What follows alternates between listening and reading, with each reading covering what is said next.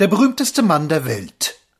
Kein Parlamentarier ist der berühmteste Mann der Welt und kein Politiker, weder Wilson noch Poincaré. Kein Erfinder ist es, kein Tenor, kein Flugzeugführer. Der berühmteste Mensch ist zweifellos Herr Charlie Chaplin, über den alle einmal gelacht haben. Die Pariser und die Londoner, alle Amerikaner und die australischen Matrosen, die Besucher der chinesischen Kinos und neuerdings auch die Deutschen der alte Kontinent und der neue, und dass der Mars noch nicht über ihn gelacht hat, liegt nur an der mangelhaften Verbindung zu diesem kinolosen Möbel. Mr. Chaplin ist so. Die Gegend betritt ein kleinerer Mann mit einem kleinen schwarzen Hütchen, einem Stöckchen, einem Schnurrbärtchen. Er geht, wie noch nie ein Mensch auf der Welt gegangen ist. Er watschelt rasch und eilfertig auf zwei Füßen, deren Spitzen ganz nach auswärts gedreht sind. Er hat schwarze, fast traurige Augen, und er sieht bekümmert in die Welt, weil es nun doch gleich einen Kummer geben wird. Richtig, da ist er. Der Kummer ist ein dicker Mann, ein roher Bursche von ungeheurem Format, mit dem Herr Chaplin sofort aneinander gerät. Weshalb, ist nicht ganz klar. Diese Filme sind überhaupt nicht ganz klar, aber es kommt ja nicht auf ihre Handlungslosigkeit an und auf das Gewirr von Prügeln, Feuerwehrschläuchen, jungen Mädchen, auslaufenden Milchflaschen und herunterfallenden Gipsbüsten. Es kommt auf ihn an, auf Mr. Chaplin. Aus den acht oder zehn Filmen, die bis jetzt nach Deutschland gekommen sind, bleibt eine Fülle von Einzelheiten haften, deren jede vollendet gespielt ist. Mr. Chaplin lädt dreizehn Stühle auf seinen Rücken, sieht aus wie ein morgensternsches Stuhlschwein und starrt vor lauter Stuhlbeinstacheln. Mr. Chaplin ist aus dem Gefängnis entflohen, wo die amerikanischen Sträflinge bekanntlich gestreifte Kleidung zu tragen haben, und erwacht morgens im Bett. Verwundert und deprimiert gleiten seine schwarzen, klugen Augen über den gestreiften Pyjama und über die Gitterstäbe seines Bettes. Also doch wieder Gefängnis? Nein, der Diener bringt den Kaffee. Und wie Herr Chaplin dann sofort aus dem geduckten Flüchtling ein feiner Herr wird, mit einer Zuckung der Schulter, einem ganz unmerklichen Zusammenreißen in den Augen, das ist schlechthin meisterhaft. Herr Chaplin muss hungrig zusehen, wie ein dicker Mann von vierundzwanzig Tellern sein Frühstück isst. Dann soll er die leeren Teller abräumen. Ein Blick zwei Löffel, und Herr Chaplin beginnt mit sieghafter Geste auf den Tellern Xylophon zu spielen. All diese Einfälle dauern nur einen Augenblick. Das geht alles ganz rasch vorüber, wird mit den sparsamsten Mitteln exekutiert. Er hat sich hinter einem umgestürzten Küchentisch verbarrikadiert und bewirft seine Partner mit gebratenen Kartoffelklößen.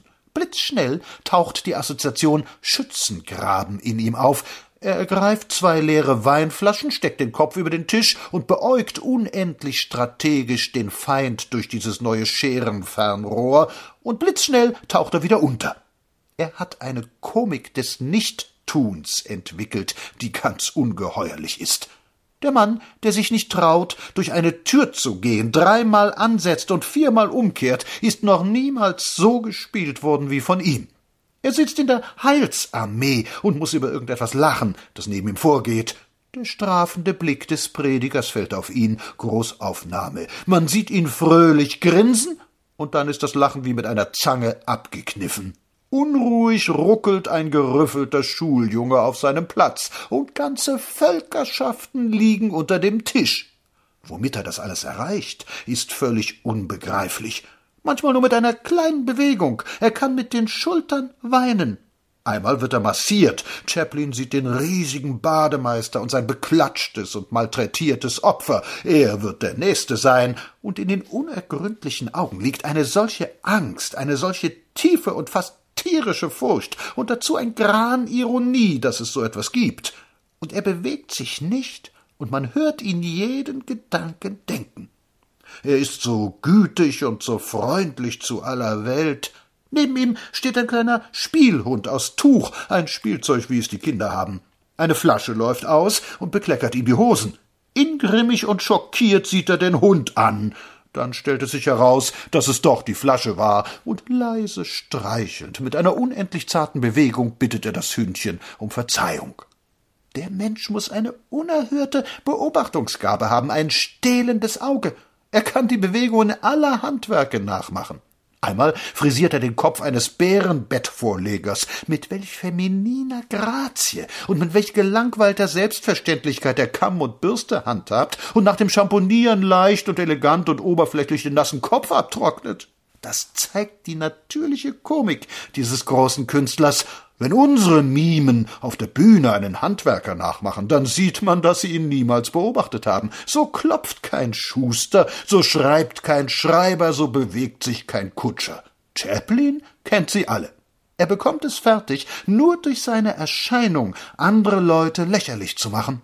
Er braucht nur aufzutreten, mit dem kleinen Hütchen, mit dem kleinen Stöckchen, mit dem kleinen Schnurrbärtchen, watscheln auf seinen unmöglichen Beinen, und alles drumherum hat plötzlich Unrecht, und er hat Recht, und die ganze Welt ist lächerlich geworden. Es gibt ein Bild von ihm aus dem Kriege, auf dem der Zeichner den deutschen Kaiser abgebildet hat und seine Generale, mit starrenden Schnurrbärten und furchteinflößenden Helmen. Ihre Augen kullern ihnen fast aus dem Kopf. Sie sehen alle auf eine Sache. Denn vor ihnen latscht Chaplin durch den Saal, sich leise einen pfeifend und unbeschreiblich frech sein Stöckchen schwingend. Und der ganze Militarismus ist hinten heruntergefallen.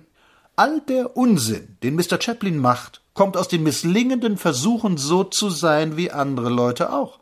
Er hat einmal gesehen, wie der Mixer mixt und wie er in dem Affentanz von Eisstückchen, Sherrykobblern, Silberbechern und Herumhantieren an jedem Ei kurz riecht, bevor er es in den Topf schlägt.